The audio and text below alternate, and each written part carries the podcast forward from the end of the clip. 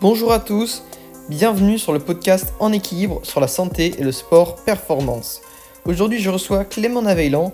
Nous parlons dans cet épisode des études en STAPS, de l'activité physique adaptée, du stress oxydatif, de l'ostéoporose chez les cyclistes, de l'utilisation de l'entraînement en occlusion vasculaire et on a fini par parler du bicarbonate de sodium. Bonne écoute. Donc, euh, ben, je m'appelle Clément, je ne sais pas si, si, vous voyez comme c'est marqué. Donc, euh, ben, je suis enseignant en APAS, donc ça veut dire que j'ai validé ma, ma, troisième année de, de licence TAPS euh, mention APAS. Voilà, pour rebondir un peu sur l'actualité qu'on a vu tout à l'heure, que j'ai pu mettre relié sur mon compte Instagram, qu'on a vu relayer, profession qui n'est pas forcément apparemment très, très reconnue par certains de nos cadres au placé, on va dire. Donc voilà, c'est pas pour ceux qui pour ceux qui n'ont pas forcément suivi euh, un député qui a dit que qu'il serait intéressant donc de, de créer une formation euh, liée en sport et santé. Donc voilà, ça fait un peu plus de 20 ans que qu'on l'a créé, c'est dommage. C'était une bonne idée pourtant, mais voilà, ça fait un peu plus de 20 ans qu'on a les qu'on a les STAPS avec cette mention à passe. Donc voilà, donc L3 validé et euh, actuellement un, master sur sur Nice, la Côte d'Azur, le, le Soleil. Mais euh, voilà, avec euh, des cours à distance, donc euh, je suis retourné, retourné par chez moi. Voilà, pour faire un peu donc à côté au niveau donc du sport, je suis passionné. Donc j'ai été longtemps passionné de foot, puis ça m'est ça m'est passé. Je suis passé au tennis et puis pour des voilà, quand on fait les études, des fois on, part un peu, on retrouve pas le club, l'ambiance qui, qui, nous plaît, donc on, essaie de, de, de s'entraîner un peu avec de la prépa physique et de la prépa physique muscu et muscu passion passion de la muscu quoi. Je pense qu'un peu comme tous ceux qui ont touché on devient vite accro et voilà. Donc euh, moi c'est vraiment ce qui m'a passionné. C'est la raison donc de, de mon entrée en STAPS avant voilà pour faire un petit peu mon parcours. Donc j'ai fait un bac un bac S. Et puis après donc je suis parti sur une un IUT donc un DUT génie biologie. Et donc c'est là que j'ai découvert la, la vraie passion de, de par les cours de physio justement cours de physiologie j'ai découvert ma, la passion euh, des sciences du sport et, je me suis lancé, licence TAPS, master, et on verra jusqu'où ça nous mène, peut-être un peu plus loin. Objectif, euh, doctorat. Voilà, on verra ça par la suite. Ah ouais, ouais, ouais, super. Super. Pourquoi tu es allé en activité physique adaptée du coup euh? Donc, alors, ben, en fait, l'idée, c'était, je voulais, donc voilà, c'était STAPS. Dans l'idée, c'était presque entraînement sportif. Et puis finalement, comme euh, dans la fac où j'avais, ça, c'était pas, ça y était pas.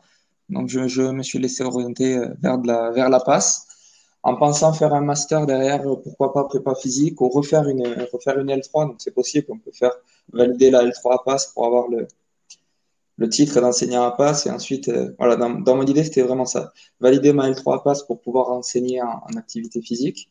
Et ensuite repartir sur une L3 entraînement et puis le master. Et puis finalement, je me suis dit autant faire le, le master en entraînement si l'objectif derrière, en fait, c'était un peu d'aller dans le doctorat. Donc au final, euh, pour le doctorat, que ce soit un master, euh, master à passe ou master entraînement, je pense pas qu'il y ait vraiment de, vraiment d'importance. Donc voilà. La petite. Du coup, tu es, en master euh, à pas là. Ouais, master à passe, ouais, exactement. Avec une petite, donc voilà, pour, pour ceux qui sont intéressés, chaque, chaque, donc que ce soit les licences ou même les masters, en fait, il n'y a pas vraiment de, de programme coordonné à l'échelle nationale. Donc c'est un petit peu chaque, chaque fac qui donne sa, sa petite connotation. Et donc la, la petite connotation de Nice, c'est un peu orienté euh, nutrition, métabolisme. Donc voilà. C'était un peu la raison du choix du master. Ah ouais, super. Et ça te plaît justement là, du coup, euh, euh le, ouais, le, master Ouais, ouais, le master, vraiment. Et ouais, la formation, elle est, elle est, assez à jour, là, justement, par rapport à tes connaissances et euh, Ouais, voilà, ouais, exactement. Aussi à côté, ouais. Carrément, euh, j'ai pu, euh, voilà, avec que ce soit podcast, études et tout. La L3 m'a vraiment guidé vers la, la, la, notion scientifique, avec des, donc des petits qui sont pas forcément présents dans toutes les licences, mais donc on avait un, petit projet, un, un, mini projet donc de master, un mini mémoire à faire en licence, donc qui t'initiait un petit peu avec des initiations à la recherche et tout. Et donc de là, tu, tu tombes dans, la, dans les études et tout, regarder sur Internet, donc tu peux trouver énormément de formations. Et euh, le master est vraiment complémentaire avec euh, ce que j'ai pu voir. Voilà, c'est vraiment, c'est vraiment top. On a des, des super enseignants chercheurs, donc ça c'est vraiment agréable que ce la formation universitaire pour ça. Je trouve que c'est vraiment un plus d'avoir des, des enseignants chercheurs euh, de, de, de, très très bonne qualité, je pense. Donc voilà. Ok. Et donc, alors, euh, doctorat si, si, si tout se passe bien. Et puis ensuite, tu as une idée un petit peu? Alors, j'ai pas vraiment euh, pour te dire euh, ben, faire de la recherche, voilà, faire de l'enseignant-chercheur. Moi, c'est vraiment, j'adore partager, voilà, comme ce genre de, de petit podcast, partager ce que je peux trouver, mes connaissances, et faire de la recherche à côté pour essayer de, de produire des connaissances et voilà, essayer de, de redonner un petit peu. C'est un peu l'idée. On, on, nous donne, on nous donne beaucoup à l'université, donc essayer d'en redonner un petit peu après, c'est toujours ça, c'est toujours sympa. Et puis cet aspect aussi vulgarisation, voilà, c'est vrai que dès que ben, je pense que dès qu'on est dans le sport, on aime bien tout ce qui est encadrement sportif. Euh, je sais pas si tu as, si as l'occasion d'encadrer des jeunes et tout. Ce, ce, cet aspect partage, c'est vraiment un truc qui, qui me plaît, qui est une raison d'ailleurs pour laquelle euh, je suis en, en STAPS, pour essayer de voilà, partager, partager ben, notre passion du sport, notre passion de, passion de la science. Donc voilà, enseignant-chercheur, ça serait vraiment quelque chose, un objectif qui me plairait bien.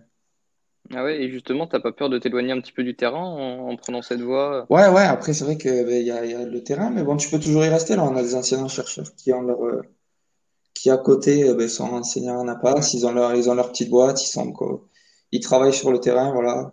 Donc, je pense que c'est vraiment deux de, de choses assez compatibles. hein. C'est Ouais, pas- ouais, ouais, même, euh, même les deux peuvent t'apporter le fait euh, d'être enseignant-chercheur et, et de continuer aussi euh, bah, à être sur le terrain, justement, ça peut, ça peut t'aider dans, dans les deux, ouais. Ouais, ouais, exactement. Ouais, je sais pas si. Moi, je suis, je suis vraiment un fan d'hypertrophie. Donc, je sais pas si tu connais les, un peu l'enseignant-chercheur, le, le chercheur qui est aux États-Unis, Brad Schoenfeld. C'est un peu le, Ouais, le ouais, patron de, de l'hypertrophie. Et c'est vraiment quelqu'un qui, prône le, voilà, le, le truc euh, terrain, terrain, science, terrain. Toujours ce- cet aller-retour, en fait, entre, entre les connaissances et ce que tu peux faire sur le terrain. Donc, c'est vraiment un, un, un esprit, moi, que- qui me guide et qui j'aimerais bien, voilà, continuer là-dessus. Euh, et plus l'aspect vulgarisation en plus. Ouais, exactement. Ouais, voilà. Donc, voilà. Ok, super. Et euh, alors du coup, l'activité physique adaptée, euh, toi, t'y, t'y crois pas mal, je pense, j'imagine, vu que tu es dans cette voie. Comment tu penses que ça va évoluer là, dans les prochaines années par rapport ouais, dans- sur les perspectives qui, que tu imagines? Ouais, bah alors là, il y a vraiment un, un gros, gros, gros sujet, je pense, qui est d'autant plus dans la mode avec, avec ce qu'on vit actuellement. hein. C'est-à-dire que le, le- on remet bien l'activité physique euh, au premier plan. Dès qu'on voit qu'on n'a pas trop forcément, euh, que la médecine peut pas forcément nous apporter des solutions euh, immédiates, on se rend compte que ben, la prévention c'est, c'est peut-être pas si mal. Donc ça va être, euh, moi j'attends de voir, je pense que vraiment il y a, y a quelque chose. Après, de, voilà, dès qu'on discute un peu avec des gens qui y sont depuis un moment, ça fait un moment qu'on nous dit que ça va arriver, ça arrive pas. Donc euh, voilà, à voir. À l'avenir, c'est sûr. Après, dans, combien de temps, voilà, faut, que ça passe. De toute façon, pour que ce soit bien bien reconnu, il faut que ça passe par de la, un remboursement par la, par la, voilà, faut que ce soit les prescriptions, nos prescriptions d'activité soient remboursées. Sans remboursement, ça va être vraiment compliqué de, développer notre filière à passe. Et peut-être aussi plus euh, être, plus reconnu, quoi, déjà rien que euh, tout simplement, peut-être même plus de collaboration avec les, médecins ou les kinés euh, pour, bah, pour, ouais, pour se faire connaître, quoi, tout simplement. Ouais, exactement. C'est vrai qu'après, avec les kinés, il y a toujours cette, euh, voilà, c'est un petit peu la, c'est pas très clair, en fait, la frontière entre les kinés, kinés et APAS, pour certains, c'est pas très clair. Sur les, euh, Mm. voilà, sur, sur les fiches, fiches, sur les, voilà, qu'on peut trouver sur les sites, c'est, c'est clairement identifié. Mais sur le terrain, le, le rôle du kiné, le rôle de l'APA est, est pas souvent, pas souvent clairement euh, distinct. Et euh, ouais, c'est sûr. Et puis le, la, la, l'activité physique, euh, l'avantage, c'est qu'on peut du coup plutôt agir en, amont des, des maladies aussi, en pas que du coup euh, une fois que c'est, trop tard, entre guillemets. Et ça, tu penses qu'on, qu'on arrivera du coup à le faire comprendre que bah, qu'on peut agir avant, avant d'avoir de travailler sur les symptômes, déjà travailler sur, sur, sur des causes, quoi, plutôt. Ouais, cette, prévention primaire, là. Donc, on a les, les trois, trois types de, de prévention. Ben, c'est vrai que la prévention primaire et l'activité physique. Après, voilà, enfin, moi, je suis partisan de l'activité physique mode de vie, quoi. C'est-à-dire que faire du sport, c'est bien, mais s'il n'y a pas tout qui suit à côté, c'est pas magique non plus. Donc, c'est pour ça, d'ailleurs, je me suis orienté plutôt vers Nice qui, mettait en avant cet aspect nutrition qui me paraît important d'arriver, voilà, à, éduquer, ben, en fait, voilà, l'éducation thérapeutique du patient. Je sais pas si tu as eu l'occasion de, de regarder des, des formations comme ça qui sont associées aux, aux licences à passe.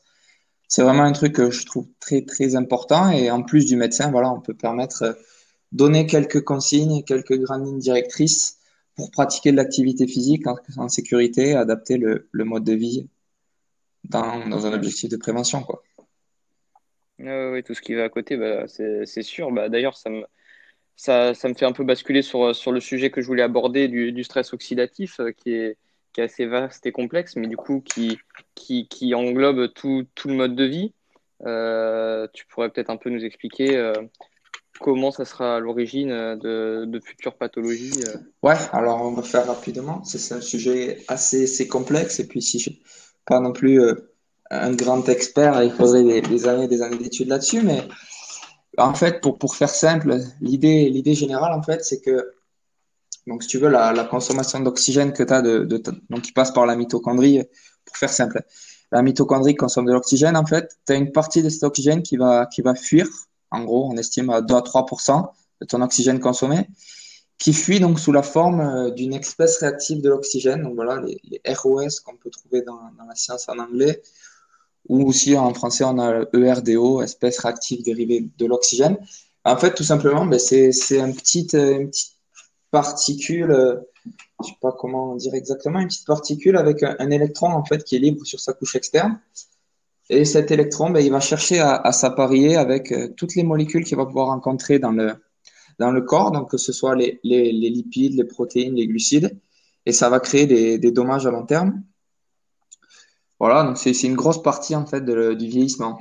il y a beaucoup de, beaucoup de recherches qui sont en train de sortir là-dessus. Donc quand on va se, quand on se référence là un petit peu sur PubMed, là, quand je suis allé regarder récemment, il y a un peu plus de, de 20 000 recherches qui sont sorties cette année, rien qu'avec le, ce gros terme-là d'espèces réactives de l'oxygène.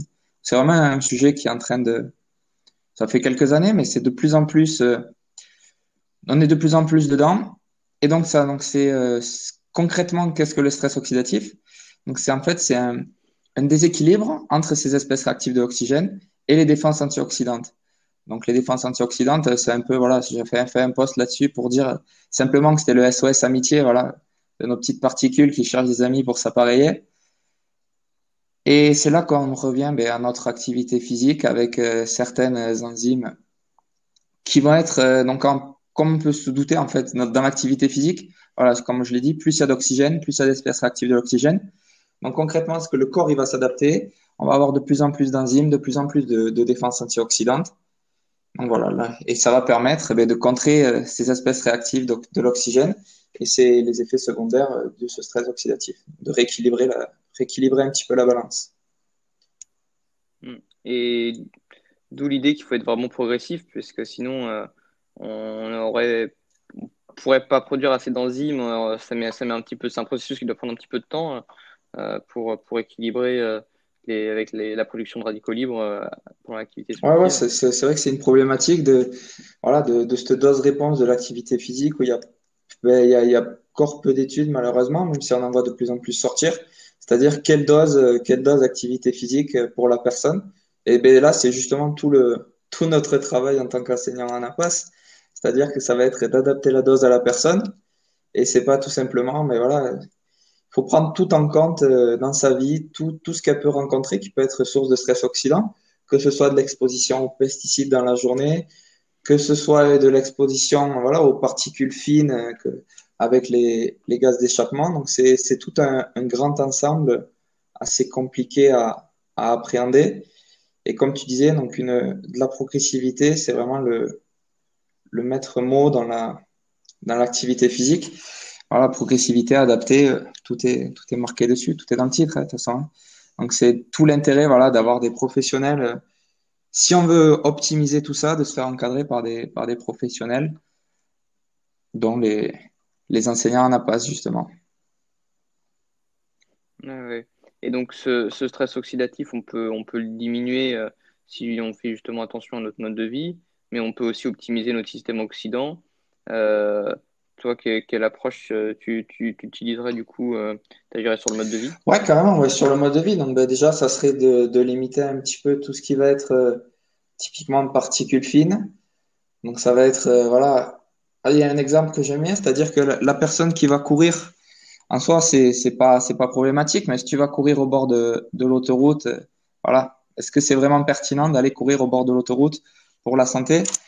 C'est toute la problématique. Voilà, on voit beaucoup là, c'est ça, commence à passer un petit peu les, bonnes résolutions, mais on voit beaucoup de gens, les bonnes résolutions.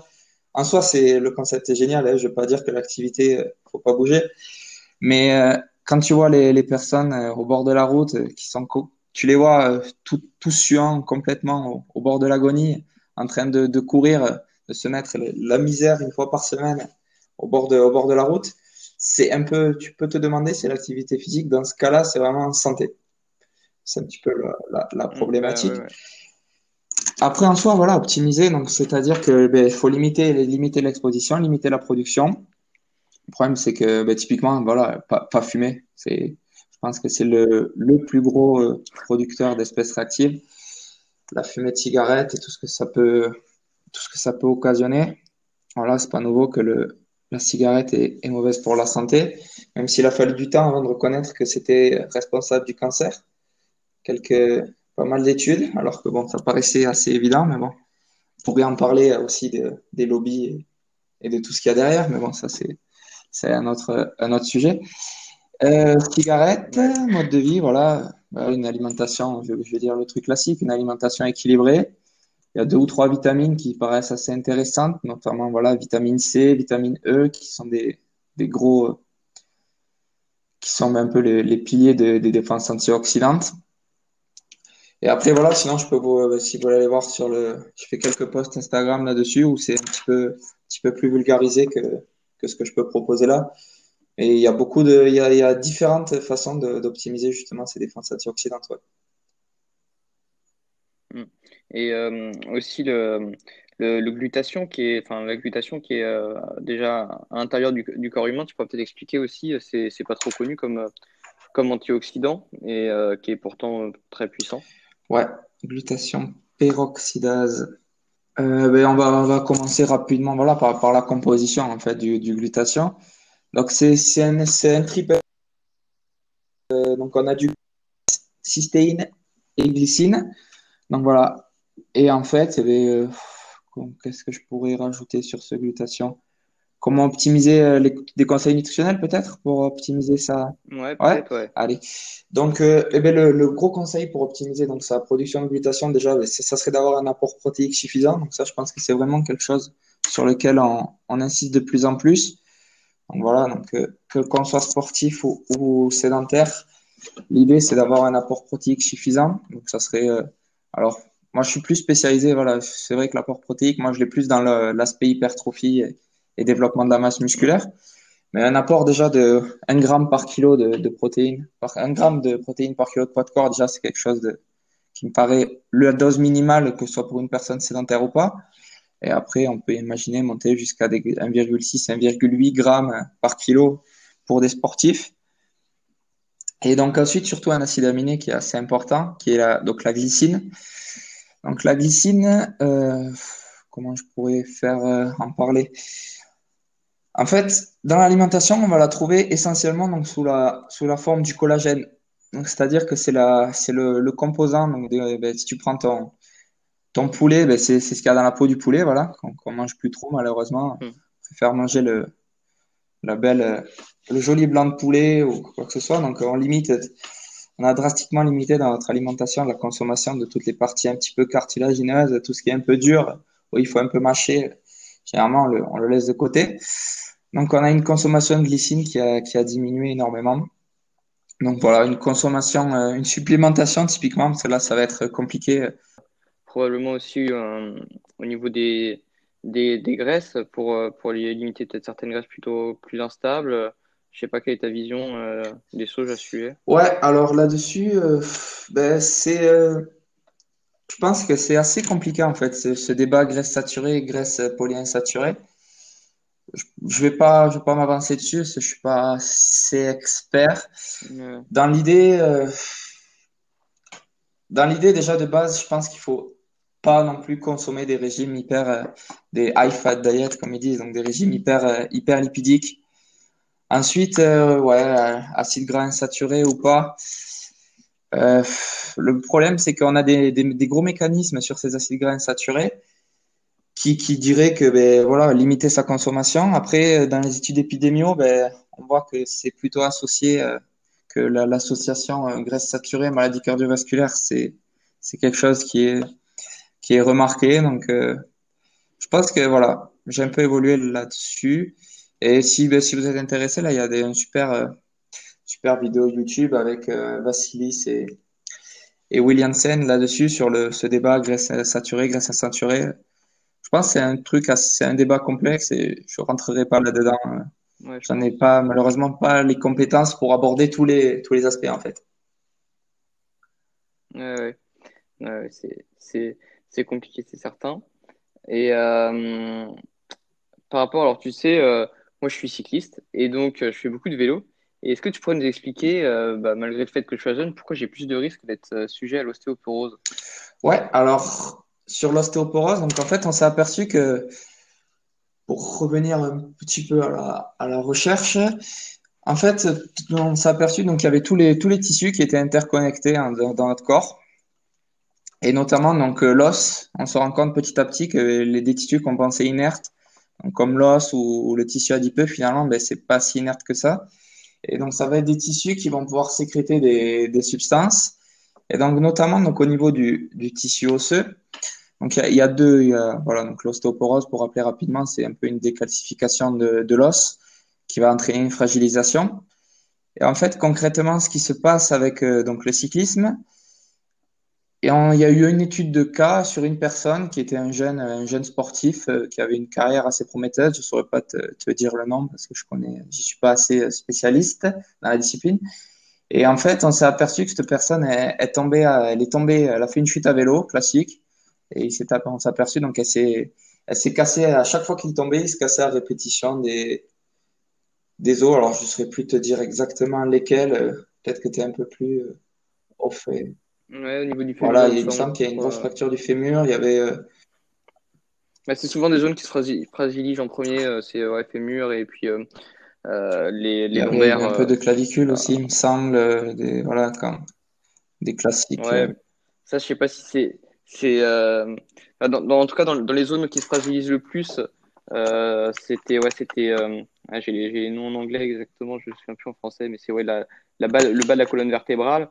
Et puis après les, les clavicules, ça je pense que c'est plus lié euh, aux chutes tout simplement. Ouais, voilà, ouais. En fait, euh, c'est-à-dire que et à partir du moment donc pour revenir à la petite histoire là, j'avais vu un documentaire passé.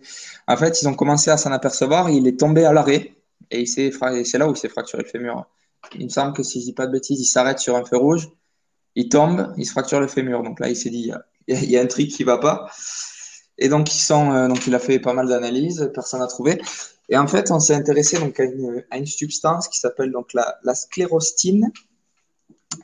Et donc, en fait, quand tu vas, euh, typiquement, quand tu fais de la course, quand tu fais de la course, que tu marches, que tu fais pas des activités portées type natation ou, vélo, les contraintes, en fait, il y a des contraintes mécaniques sur l'os. Donc, c'est-à-dire que dès que tu cours, tu as des vibrations qui remontent. Dès que tu marches, il y a ton poids sur le sur l'os. Et en fait, ça, ça, donne un, signal à l'os, en fait, de continuer à de, de, se, durcir, en fait, pour faire simple. C'est-à-dire qu'on dit, c'est bon, continue à à régénérer de l'os, j'en ai besoin. Et le problème donc de certains de certains cyclistes, ce qui peut arriver, c'est que comme c'est des activités qui sont complètement portées, et bien finalement, il y a plus, plus ce signal et on peut observer des, des grosses décalcifications avec des, des gros risques d'ostéoporose avec les, les fractures que ça engendre. Donc euh, voilà, donc pour, pour remédier à ça, ben, typiquement, on peut avoir des, des stratégies d'intervention en activité physique. Donc comme ça, là, euh, je pense au, au, squat jump, donc où tu viens faire un squat et tomber, euh, sauter donc de, de tout ton poids sur le, sur le sol. Donc là, il va y avoir pas mal de, pas mal de contraintes mécaniques sur, sur l'os. Ça peut permettre d'inverser un peu la tendance. De la course aussi, corde à sauter, tout ce qui va être des, des, des activités à impact finalement. Et, et pour ça aussi, donc, euh, ouais, ouais. c'est important aussi pour, pour les personnes âgées finalement, avec toutes leurs pathologies. Euh, Ouais, voilà, typiquement la, fracture du col du fémur avec l'hospitalisation et tout le cercle du déconditionnement. Je suis hospitalisé, je perds de la masse musculaire, je tombe, j'ai peur de tomber, je continue à retomber. C'est un cercle vicieux où on, on s'en sort pas et on perd des, des années de vie. C'est assez impressionnant à, à, à voir avec des, des personnes qui, euh, voilà, qui sont en bonne santé, ouais, Qui, qui en bonne voilà, santé, euh, après. un Après un événement aigu euh, qui entraîne une hospitalisation. Et donc pour ça, ben, la masse musculaire aussi, c'est très important parce que en fait, la, la masse musculaire qui vient s'attacher sur l'os, avec les contractions musculaires, ça va permettre de venir tirer sur cet os et de lui dire reste là, j'ai besoin de toi, quoi, concrètement. Donc voilà. Et ça peut être aussi une problématique un peu, un peu du cycliste, avec des, des taux de masse grasse et des, des, physiques très très secs souvent, avec forcément donc des voilà que ce soit essentiellement du coup ça va être au niveau du corps, avec des parfois on peut même observer des petites atrophies et donc peu de contraintes mécaniques euh, sur. Ouais, ouais, mais par rapport à, justement à c'est un processus qui est, de plus étudié justement dans la, dans la science. Euh, euh, REDS, tu vois, euh, la, la, déficience en énergie chez justement beaucoup de sportifs. Et justement, il y a une, une méta-analyse intéressante qui, qui retraitait un peu tous les, toutes les conséquences bah, d'un déficit en énergie du coup chronique euh, suite bah, beaucoup d'entraînement et puis bah, l'alimentation derrière qui n'est pas, pas forcément adaptée pour compenser. Et justement, la, la perte de densité osseuse était, une des conséquences. Donc je pense que ça peut jouer aussi un peu, un peu dans l'assiette. Peut-être que, peut-être que voilà, avec une alimentation adaptée, on pourrait déjà au, minimum euh, limiter, euh, limiter les, ces effets. Oui, bien sûr. Ouais, tout ça, généralement, il y a tout le temps. Euh, avec l'alimentation, tu peux tout le temps jouer. Après, c'est une fois que ça devient chronique et pathologique, c'est compliqué. Mais en prévention, voilà, tout ce qui est mode de vie, comme on disait en intro, un mode de vie et activité physique, en termes de prévention, et on pourrait revenir aussi sur tout ce qui est maladie chronique, concrètement, je pense qu'on a difficilement mieux que, que l'activité physique et, et, la nutrition en prévention primaire. Hmm. Et justement, du coup, toi, des, des sauts, des, des, des tout un tas d'exercices avec des impacts, c'est quelque chose que tu intégrerais, toi, du coup, euh, dans une approche, euh, une approche santé pour, pour... Tout le monde, alors, ben, en fait, ça dépend de, de qui tu... Euh de qui tu vas parler. Si je, prends le, typiquement, voilà, donc une personne par exemple qui peut souffrir plutôt d'obésité avec un IMC très très important, peut-être que faire du, du haut impact, c'est peut-être pas la peut-être pas la meilleure idée, même s'il semblerait que c'est pas si problématique que ça.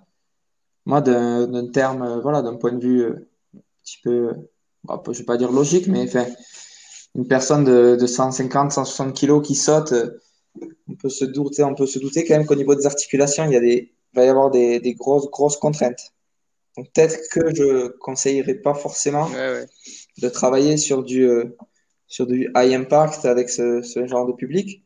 Après, on trouve des stratégies d'intervention qui marchent avec ces personnes-là, donc euh, pourquoi pas. Après, c'est vrai que c'est difficile d'avoir euh, un, un, retour critique de la science sur 40, 30, 40 50 ans. Quoi. On peut pas, les personnes, on les suit pas si je fais un protocole d'intervention avec du, squat jump, typiquement chez une personne obèse, les impacts que ça aura sur ses articulations dans 20 ou 30 ans, on ne pourra jamais le, le, trouver dans une étude longitudinale. Concrètement, on saura, on le saura pas, quoi.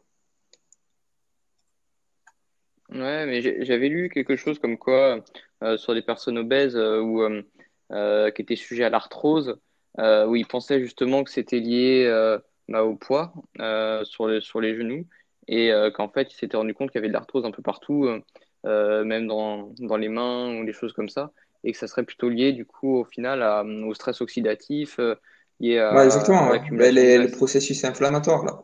C'est vrai que la, la, dégradation donc, des, des cartilages, ouais, et donc notamment au, au, niveau, donc il y a les, les structures cartilagineuses. Il y a, j'avais vu passer une étude sur des, euh, sur des personnes qui ont du diabète. Donc avec des personnes qui ont du diabète, et du stress oxydatif, on s'apercevait que les, donc les protéoglycanes qui composent leur, leurs articulations et leur cartilage étaient vraiment dégradés et ça entraînait des, des arthroses, des problématiques d'arthrose assez importantes. Donc ouais, l'inflammation, euh, l'inflammation chronique, c'est vraiment quelque chose de plus en plus problématique. Pour en parler rapidement aussi avec les, la graisse, la graisse viscérale notamment. Donc voilà, une personne en situation d'obésité, avec ouais. énormément de, de, graisse viscérale, c'est-à-dire tout ce qui va être au, au niveau du ventre. typiquement, quand on voit les personnes avec des, des ventres très très proéminents, c'est de la graisse viscérale qui vient sur, autour des organes. Et cette graisse-là, on s'est aperçu, donc voilà, pareil, la recherche assez récente, que c'est très très très pro-inflammatoire. et que ça peut être à l'origine de beaucoup, beaucoup de pathologies, typiquement du, du diabète et, et voilà, petit diabète, euh, tous les, tous les conséquences en fait qu'on connaît à, à l'obésité.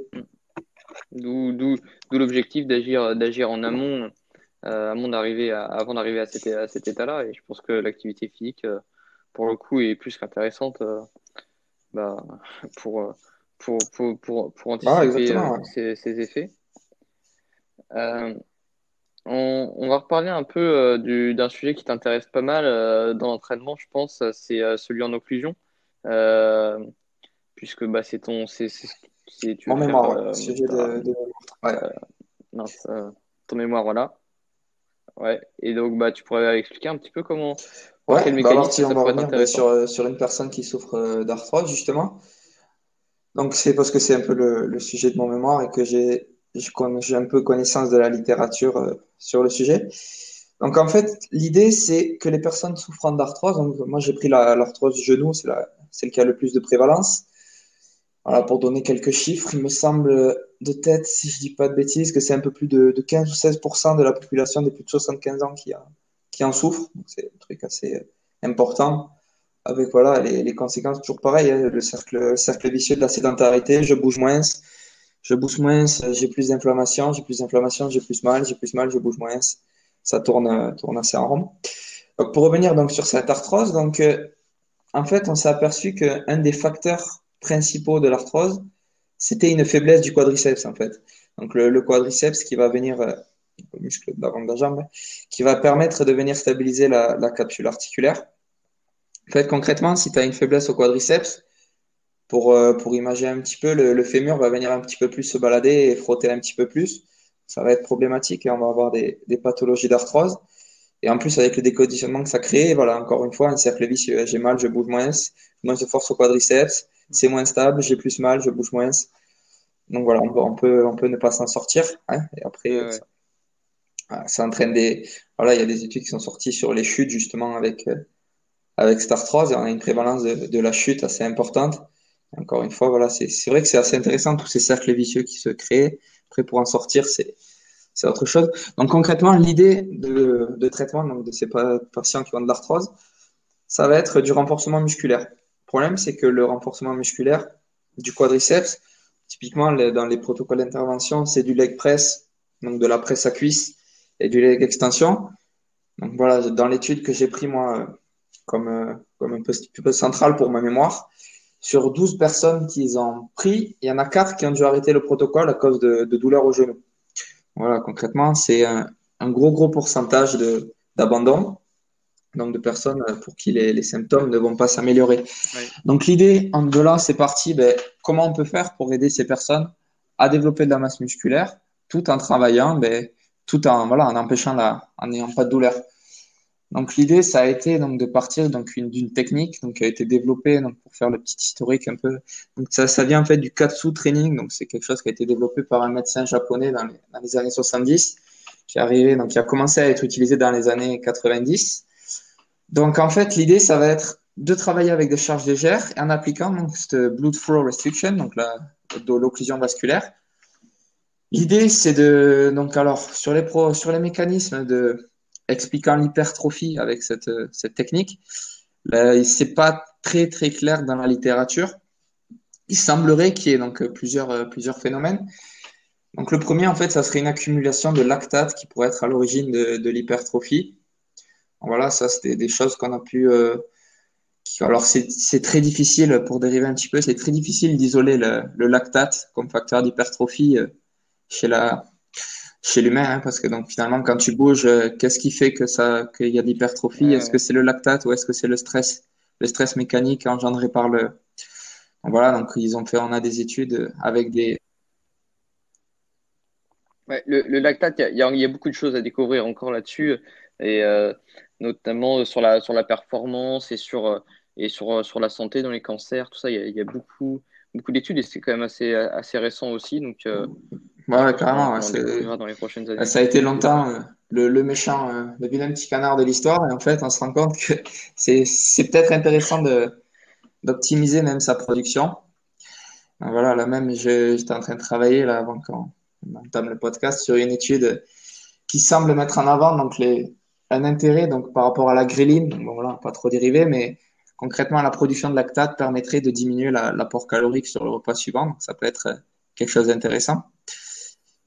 Ah bah, tu vois, ça me fait penser à un truc. Euh, euh, souvent, donc, euh, bah, dans, dans, les sports d'endurance, enfin, même quoi qu'il arrive dans tous les sports, il y a une production de lactate. Quoi qu'il arrive, c'est dans, dans, dans, la filière aérobie, anaérobie, enfin, après les filières aussi, ça, ça, a amené à évoluer, mais il y a, en tout cas dans les sports d'endurance, on, parle d'une anorexie après l'effort, et peut-être que ça serait lié à ça, du coup, justement, euh, qu'on accumule tellement de lactate sur, sur, voilà, sur une grande sortie, une séance de, de 4-5 heures, et que Potentiellement, je sais pas, faudrait regarder un petit peu. J'ai regardé plus sur des exercices type euh, intermittent, voilà, toujours euh, avec cette approche, euh, comment, comment limiter la, et voilà, comment faire des, comment travailler. L'idée que je voulais, en fait, c'était travailler court sur du cardio pour limiter le, quel cardio proposer pour, les, pour augmenter, je vais y arriver, quel cardio proposer? Pour que limiter la, perte de masse musculaire. Voilà, on sait que c'est pas forcément très lié. On sait que cardio, le cardio brûle un peu, pour faire simple, le cardio brûle du muscle. Donc, euh, comment faire pour proposer des stratégies de cardio tout en, tout en ayant une hypertrophie? Donc, voilà, je travaillais sur, euh, sur des petits, euh, sur du, de l'intervalle training et notamment au vélo. Bon, on va revenir sur notre histoire du coup de, de BFR. Et donc, on était sur le lactate, sur la production. Et donc voilà, donc l'idée en fait, c'est de proposer à ces patients-là du travail euh, léger pour leur permettre d'avoir une hypertrophie et des gains en force euh, pour leur permettant d'améliorer les, les symptômes de l'arthrose. Et donc, on s'est aperçu en fait que ça permettrait, utiliser le conditionnel parce que toujours quand on parle de recherche, ça permettrait d'avoir des gains similaires avec des, typiquement avec du 10-12 reps, comme on connaît un petit peu dans l'hypertrophie, 8-12 euh, reps. Donc, euh, de travailler avec des charges légères avec cette technique d'occlusion permettait d'avoir des gains similaires en force et en hypertrophie par rapport à une, un entraînement avec charge lourde.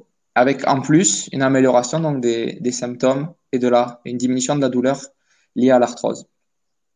Donc, ça me semble être quelque chose d'assez intéressant. je suis en train de regarder un petit peu, continuer la, la littérature là-dessus.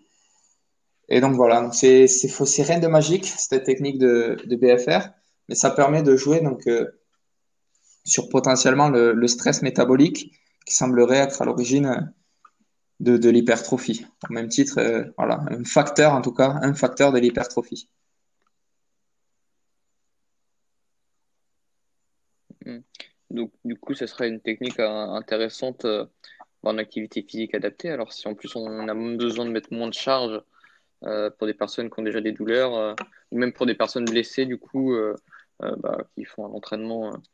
ouais, ça peut être quelque chose, de, je pense, de, plutôt pertinent, notamment voilà, plutôt en rééducation, avec voilà, du travail léger, même.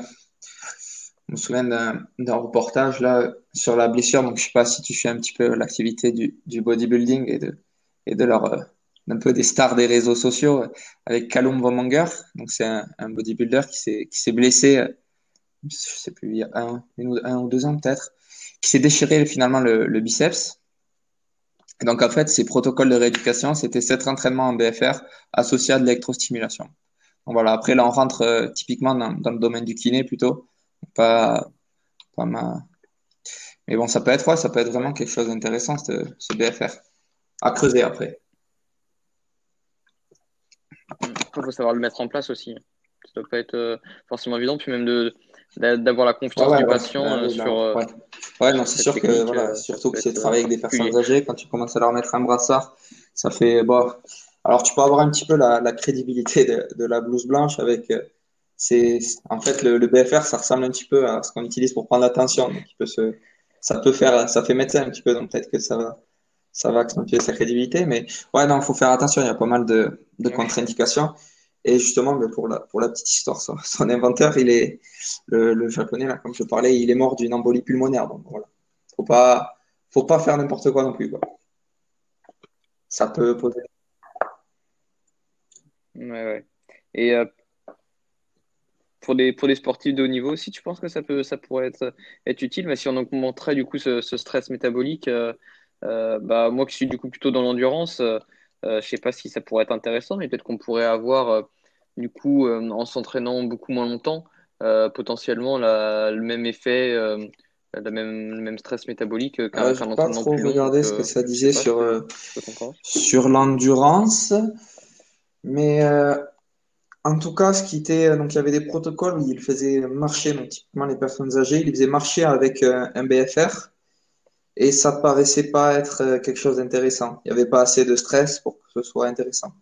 Après, j'ai vu des, euh, des séances de, de hit sur vélo avec, euh, avec ce BFR et ça semblerait plutôt pertinent. Alors après, je ne saurais pas te dire vraiment sur, euh, sur l'endurance, mais sur les voies moléculaires qui semblent impliquées, ça pourrait être intéressant euh, à voir. Creuser, ouais, voilà, ouais. Bah, peut-être déjà rien que dans le recyclage du lactate, euh, si, ce qui doit s'accumuler peut-être plus euh, euh, s'il y a moins de circulation. donc le forcer un peu à le Il réutiliser. faudrait voir, ouais, c'est vrai, Je dois t'avouer que tout ce qui est, alors tout ce qui est endurance, je suis pas trop, pas trop regardé, pas trop regardé typiquement, mais ça peut être, je pense que ça peut être quelque chose de pertinent. Hein. Faut regarder ce que, ce que disent les études, mais Ouais, ben moi j'avais regardé justement un peu euh, cet été justement parce qu'il y avait un, un coureur euh, euh, de très haut niveau euh, euh, qui avait dit dans une interview qu'il qui, qui utilisait, euh, euh, qui faisait de l'entraînement en occlusion euh, et ça avait un petit peu surpris, euh, surpris tout le monde parce que personne, personne vraiment connaissait ça et donc, euh, donc voilà, lui, euh, lui je crois qu'il disait que euh, c'était euh, c'était encore plus dur, enfin bref, c'était un peu présenté dans le sens où euh, ouais, le- où ouais, c'est exactement ce que j'allais te dire. dans la douleur, enfin, culture, peu no pain, la no culture de la douleur. ouais. Non, pour, pour l'avoir testé, pour donner un petit peu le, le feedback, c'est quelque chose de dur, ouais. Franchement, quand tu travailles, alors ben, moi pareil, c'est pas de l'endurance hein, que j'ai fait, mais voilà, j'ai fait la séance d'hier qui était avec ça. que dans mes programmations, j'oriente certaines séances sur du stress métabolique. Euh, hier, voilà, typiquement, c'était une séance euh, pec, pec, triceps, épaules. Sur la séance, euh, donc, euh, sur le, l'exotriceps, c'était donc de, de, pour ceux qui, qui connaissent un petit peu, de, de l'extension triceps corde avec du BFR. Donc, les protocoles, c'est du 30, euh, 30 reps, 30 secondes de récup, 15 reps, euh, 15 reps, 30 secondes de récup, 15 reps, 30 secondes, 15 reps, 30 secondes. ah ouais, Euh, au niveau des sensations, ouais, c'est, quelque chose d'assez particulier, quoi. On sent vraiment l'accumulation du lactate. T'as l'impression que t'es les cellules, euh, ah, voilà, ça c'est un autre truc aussi qu'on pourrait, euh, qui semble être euh, intéressant, ce qu'ils appellent en anglais le, le cell swelling. Je sais pas comment on peut traduire ça exactement en français. Ça doit être le, gonflement cellulaire, en fait. C'est-à-dire que cette accumulation métabolique entraîne un gonflement cellulaire qui pourrait être à l'origine de l'hypertrophie. Donc tu le sens bien. Franchement, tu sens que ça, tu, gonfles. Quoi. C'est pas, je vais pas dire que c'est de la gonflette, mais tu le sens bien. Franchement, tu le sens bien. Ouais.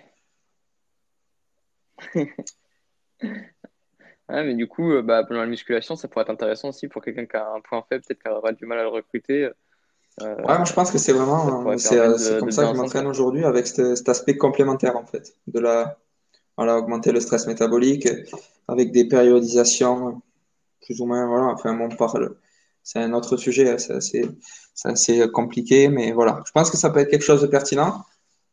Mais pas concrètement faire que ça pour une personne saine, euh, je vois, c'est pas non plus, euh, c'est pas le, le programme idéal, quoi. Je veux pas faire du 30-15-15 euh, Mm. BFR Ouais, sur ouais. tous mes muscles.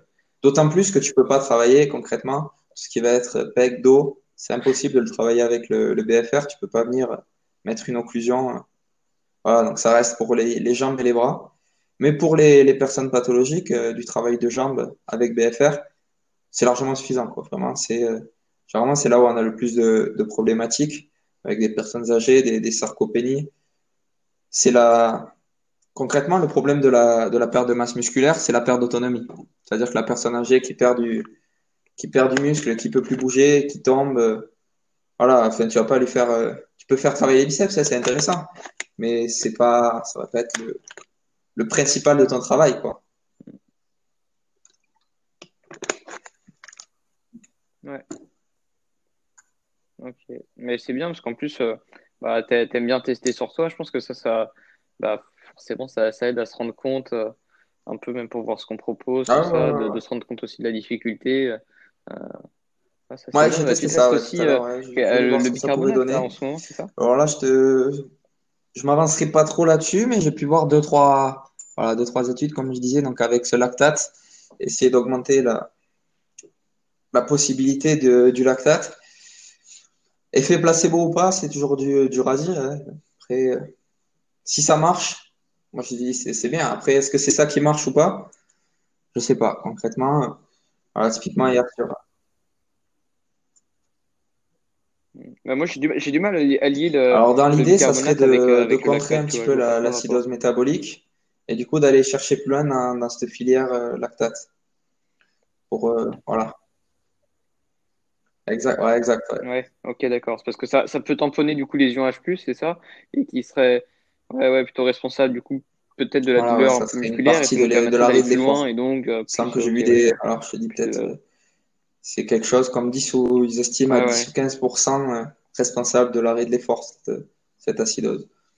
Donc ça permettrait de limiter, d'aller voilà, d'aller gratter deux trois reps en plus, Hmm. qui peuvent faire euh, bah, à court terme, ça va ça va pas changer la, la face du monde, mais petit à petit, voilà, ça peut permettre euh, d'aller chercher un petit peu plus loin.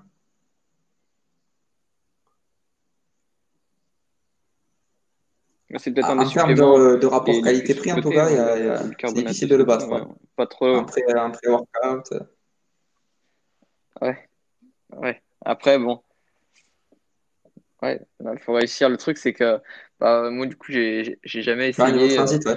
parce que plus Ouais, peur des peut, indésirables, tu vois. ouais, c'est la Euh, culture du no pain no gain, quoi. Quand tu le bois, c'est un peu compliqué. Rien qu'en goût, déjà, gustativement, c'est, t'as l'impression de, de boire la tasse à la mer, quoi. ouais, Mais, ça fait. mais ouais. Bon, à tester. Ouais, c'est ça, il faut Ouais. tester. Je teste. Bon, Je- bien ça fait tester. travailler le mental alors, Je, je reste dans la légalité, mais je teste. Voilà. Ouais, bah, c'est bien. Ouais. Parce qu'après aussi, il faut peut-être sûrement une Ah, enfin, un ouais, grammage en fait, dans minimum dans pour les qu'il y ait des, études qu'il y qu'on ait a, des effets. c'est, T'en prends, la t'en dernière prends que du j'ai coup en vu passer, c'est du c'est ça? 0,3 mg par kilo de poids de corps. Donc, voilà, donc si tu fais le, le calcul, ça t'en fait euh, typiquement une ou deux cuillères à Ok. soupe, quoi. C'est un truc un peu, c'est costaud. Parce que si tu prends ça d'entrée, je pense que d'un point de vue intestin, il y a de Ouais. fortes chances que ça se passe pas très très bien. Mais si tu essaies de monter progressivement et de voir jusqu'où ta tolérance, ça peut, ça peut se faire. Faut voir, faut tester. Je suis en train de tester et on, on verra après. À voir. Ouais, faut tester. Ouais, après, tu vois, tu vois, j'ai Ouais. l'habitude euh, euh, de consommer de la, de la ceinture, qui est, il me semble qu'il y a des, du Ouais, de sodium euh, dedans. ouais, je sais pas trop sous quelle forme, si c'est un peu la même chose, mais euh, ouais, il me semble. Donc, bon, en vrai, si je un jour tu faudrait que t'entraînes, aussi, euh, euh, typiquement dans la, euh, dans filière entraînement. lactate, là, où tu vas essayer d'aller pousser. Alors, je suis pas un spécialiste de là, mais ce lactate, euh, ce point du lactate, là, le lactate euh, threshold, non, c'est, il y a quelque chose comme ça. Ah, voilà. Le seuil. Ouais, ouais, threshold, ouais, c'est le seuil, les seuils, de lactate. Il y a de- deux seuils euh, bah, d'inflexion de la courbe de- des lactates. Et ouais, forcément, plus, plus on, plus on arrive euh, sur le, sur le haut de la courbe, euh, autour de ouais, 5-6 millimoles euh, de, de lactate, c'est là que Voilà, c'est plus jour haute tu travailles dans ces intensités-là, tu peux tester. Donc, voir ce que ça donne. Sur deux, toujours difficile à de tester sur soi et d'être, de dire c'est grâce à ça, mais bon, on peut voir. Voilà, exactement, bah, au moins, le bicarbonate de sodium, ça coûte pas trop cher. Que je pars du principe, à partir du moment où ça marche, que ce soit de l'effet placebo ou pas, c'est, toujours bien. C'est toujours un, un point. Dans la même idée, tu as un petit peu la, la bêta-alanine aussi, complément un peu, bah, cher, c'est un peu plus cher. Dans... C'est un tampon. Ouais, bah, ça, c'est pareil, ouais. Mais, mais c'est bien, bien étudié aussi. C'est vrai qu'il y a beaucoup, beaucoup d'effets potentiellement positifs, mais le problème, c'est toujours pareil. C'est bah, euh, en, en pré-workout, après, c'est ceux qui ont des Ah, le, euh, les, les, les ouais. ouais, je C'est euh, paresthésie. euh, Paresthésie, les, ouais. les effets secondaires, euh, Ouais. des petites. euh, Ouais, après, voilà, ouais. typiquement, je sais que Ouais, c'est quelque voilà, ouais, chose que c'est j'aime bien tester. euh, Pareil, encore une fois, avant l'entraînement. C'est c'est un peu la même idée avec le bicarbonate, quelque part. C'est un tampon, euh, tamponner ces, ces ions H+. Et typiquement, ces, ces petites paresthésies, voilà, ça peut être euh, le truc qui te, qui te motive un petit peu, qui fait que, voilà, typiquement, quand tu prends euh, dans le, en muscu, on est assez habitué à, ces pré-workouts, là, avec des prix un petit peu hallucinants. Mais, et quand tu parles aux gens euh, qui s'y connaissent pas trop, ah, celui-là, il marche bien, il me donne des bons picotements et tout, voilà, tu vois, c'est l'effet placebo dans la tête qui fait que, ça marche, quoi. ouais, ouais. Ouais, ouais. Ok. Bah, très intéressant. Peut-être peut des petites pistes à explorer aussi, euh, à explorer ici. Euh, on va, on va clore le podcast là-dessus. Est-ce que tu peux, euh, tu pourrais parler un peu peut-être de ton, de ton compte Instagram? C'est là que tu es, Ouais, mais j'essaie de, de bah, des, proposer des euh, posts. des assez d'aller régulièrement, en essayant de m'appuyer sur un petit peu la science, en essayant de pas, voilà, d'avoir un petit regard critique aussi, toujours sur, euh, sur la science. Voilà, pour, euh, pour faire un petit, un petit point rapidement. C'est vrai que citer une étude comme ça en soi, c'est pas, c'est pas un argument d'autorité. Faut pas que ça reste un argument d'autorité. C'est-à-dire que là, on voit beaucoup de gens dire d'après, cette étude-là. Le problème, c'est que les études, il y a beaucoup, beaucoup, beaucoup de biais. Enfin, beaucoup. Ça dépend de quelles études on parle. Si on commence à parler en sciences de l'entraînement, ça va à peu près. Si on bascule sur de la science de la nutrition, c'est, beaucoup plus compliqué. Donc voilà, c'est-à-dire que, alors que ce soit des billets pas forcément volontaires, hein, des fois on peut, et les designs expérimentaux font qu'il y y a des billets, mais des fois des, des billets un petit peu plus volontaires avec des conflits d'intérêts un petit peu particuliers. Typiquement, voilà, pour faire un petit, pour faire une petite parenthèse, j'avais regardé une étude donc sur des, euh, sur la supplémentation en, en BCA, je sais pas si ça dit quelque chose, euh, c'est brain chain aminoacides. Et donc, en fait, dans le, dans le design expérimental, ils avaient pris Ouais, deux ouais. groupes et il y avait donc, euh, les deux groupes avaient donc, un- alors c'était, ouais, c'était un, un développé couché sur 10 reps à 85 kilos. Donc, c'est quand même quelque chose d'assez costaud, quoi. C'est pas des, pas des, pas n'importe qui. Par, ouais, voilà, c'était des sujets assez entraînés. Et par contre, sur le squat, sur pas 10 des reps, étaient en à tout cas. 22 kilos ou 27 kilos, quelque chose comme ça. Il y a, il y a un souci, quoi. Il y a un souci. Je sais pas, je sais pas où est le souci, mais et dans la conclusion, voilà, l'idée c'était que les BCA Ouais. étaient intéressants. Et il y a toujours cette petite partie discussion qui est intéressante à regarder. Et là, concrètement, dans, les, dans la discussion, il disait que il revenait pas sur ce, ce problème-là, il le soulevait pas, mais par contre, il soulevait le fait que peut-être que les, les effets positifs étaient attribués à, l'ajout de citrulline et de, c'était quoi qu'ils avaient rajouté? De, je sais plus. Ah oui, ils avaient oui, mis autre chose dedans. étude déjà, ouais, ça me dit quelque et que des, des suppléments qui étaient étudiés, qui on savait que ça marchait. Donc bon, on peut se demander Ouais. un petit peu, voilà, l'étude était, était financée, alors ça, c'était pas, pas forcément un problème, mais bon, était financé par un vendeur de BCA, donc forcément, petit intérêt à, à ce que ça aille dans leur sens, voilà. Donc voilà, toujours avoir un, un petit regard critique sur, sur la science. Et voilà, donc sur Instagram, eh Ouais. ben, je sais pas, tu peux mettre, euh, en comment tu peux le mettre, euh, un petit lien ou un truc comme ça, voilà. Ouais, c'est ce que je ferai ouais, en description. Bah, merci beaucoup, c'était euh, c'était super intéressant. On a creusé pas mal de, Pas mal petits sujets. Ça nous a fait bah, une bonne introduction euh, déjà, déjà bien poussée, mais c'est cool. Merci à vous d'avoir écouté ce podcast jusqu'au bout. Je tenais encore à remercier Clément pour ce qu'il vient de nous partager. Vous retrouverez dans la description le lien vers son compte Instagram. Vous y retrouverez également un lien pour vous abonner à la newsletter et au compte Instagram du podcast. Enfin, si le podcast vous a plu, n'hésitez pas si vous utilisez Apple Podcast à laisser une note et un commentaire et plus simplement, n'hésitez pas à en parler autour de vous pour faire connaître le podcast. À la semaine prochaine.